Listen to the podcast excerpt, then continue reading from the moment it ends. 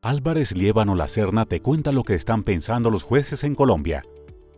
Descubre las decisiones en materia laboral más importantes aquí. Hola, bienvenidos al estrado.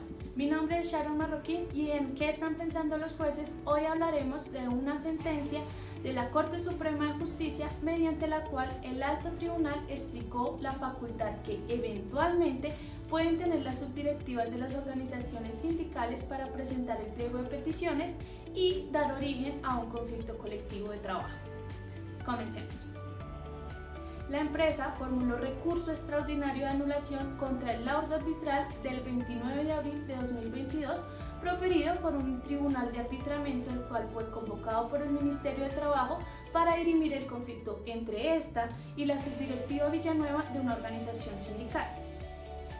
Fundó sus pretensiones en que el pliego de peticiones carecía de validez toda vez que fue adoptado por la Asamblea General de la Subdirectiva y no por la Asamblea General del Sindicato.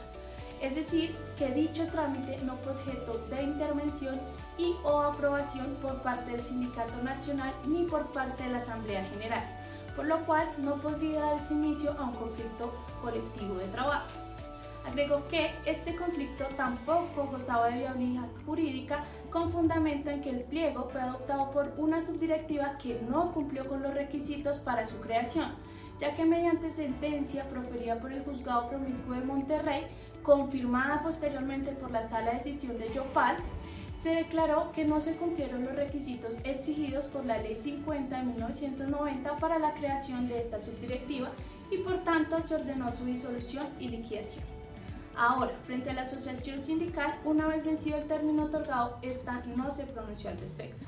De conformidad, la Sala de Casación Laboral de la Corte Suprema de Justicia anuló en su integridad la decisión arbitral. La Corte fundamentó su decisión principalmente en que aun cuando las organizaciones sindicales tienen la posibilidad de constituir subdirectivas y comités seccionales, algunas atribuciones como la presentación del pliego de peticiones conforme con lo dispuesto en el artículo 376 del Código Sustantivo del Trabajo, le competen de manera exclusiva a la Asamblea General sin que ello cercene o limite la libertad de autorregulación que le asiste a los sindicatos o se considere como una intromisión en el derecho de asociación sindical. Ello con el fin de precaver la multiplicidad de convenciones colectivas de un mismo sindicato o en una misma empresa anotó que esta corporación ya ha enseñado a lo largo de su jurisprudencia que para que el conflicto colectivo goce de viabilidad jurídica, resulta imperativo que el petitorio primero se presente por quien tenga la capacidad jurídica de hacerlo. Segundo, esté aprobado por el organismo competente y tercero, se presente dentro del término que consagra la ley. Sin el cumplimiento de dichos requisitos, no puede hablarse de la existencia de un conflicto colectivo generador tanto de derechos como de obligaciones. Al respecto, aun cuando en este caso se previó estatutariamente la posibilidad de que las subdirectivas pudiesen hacer y presentar pliegos de peticiones, siempre y cuando la Junta Directiva Nacional los revisara, los aprobara y adoptara para su posterior presentación ante la Asamblea y luego ante el empleador, sin perjuicio de la legalidad de esta disposición, no se acreditó que en efecto el organismo máximo del sindicato hubiese dado aprobación al pliego elaborado por la subdirectiva en aras de presentarla al empleado. Así pues, agregó que se tuvo que al momento en el que se emitió el auto arbitral, esto es el 29 de abril de 2022, ya se encontraba en firme la sentencia judicial mediante la cual se había ordenado la disolución y la liquidación de esta subdirectiva.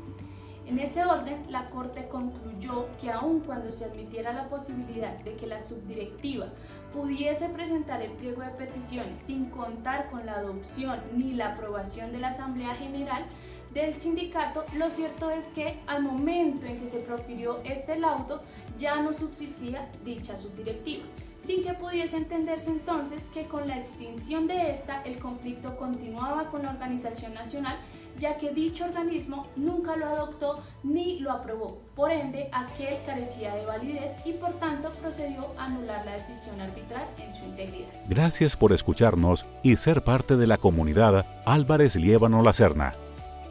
Te esperamos en nuestro próximo podcast.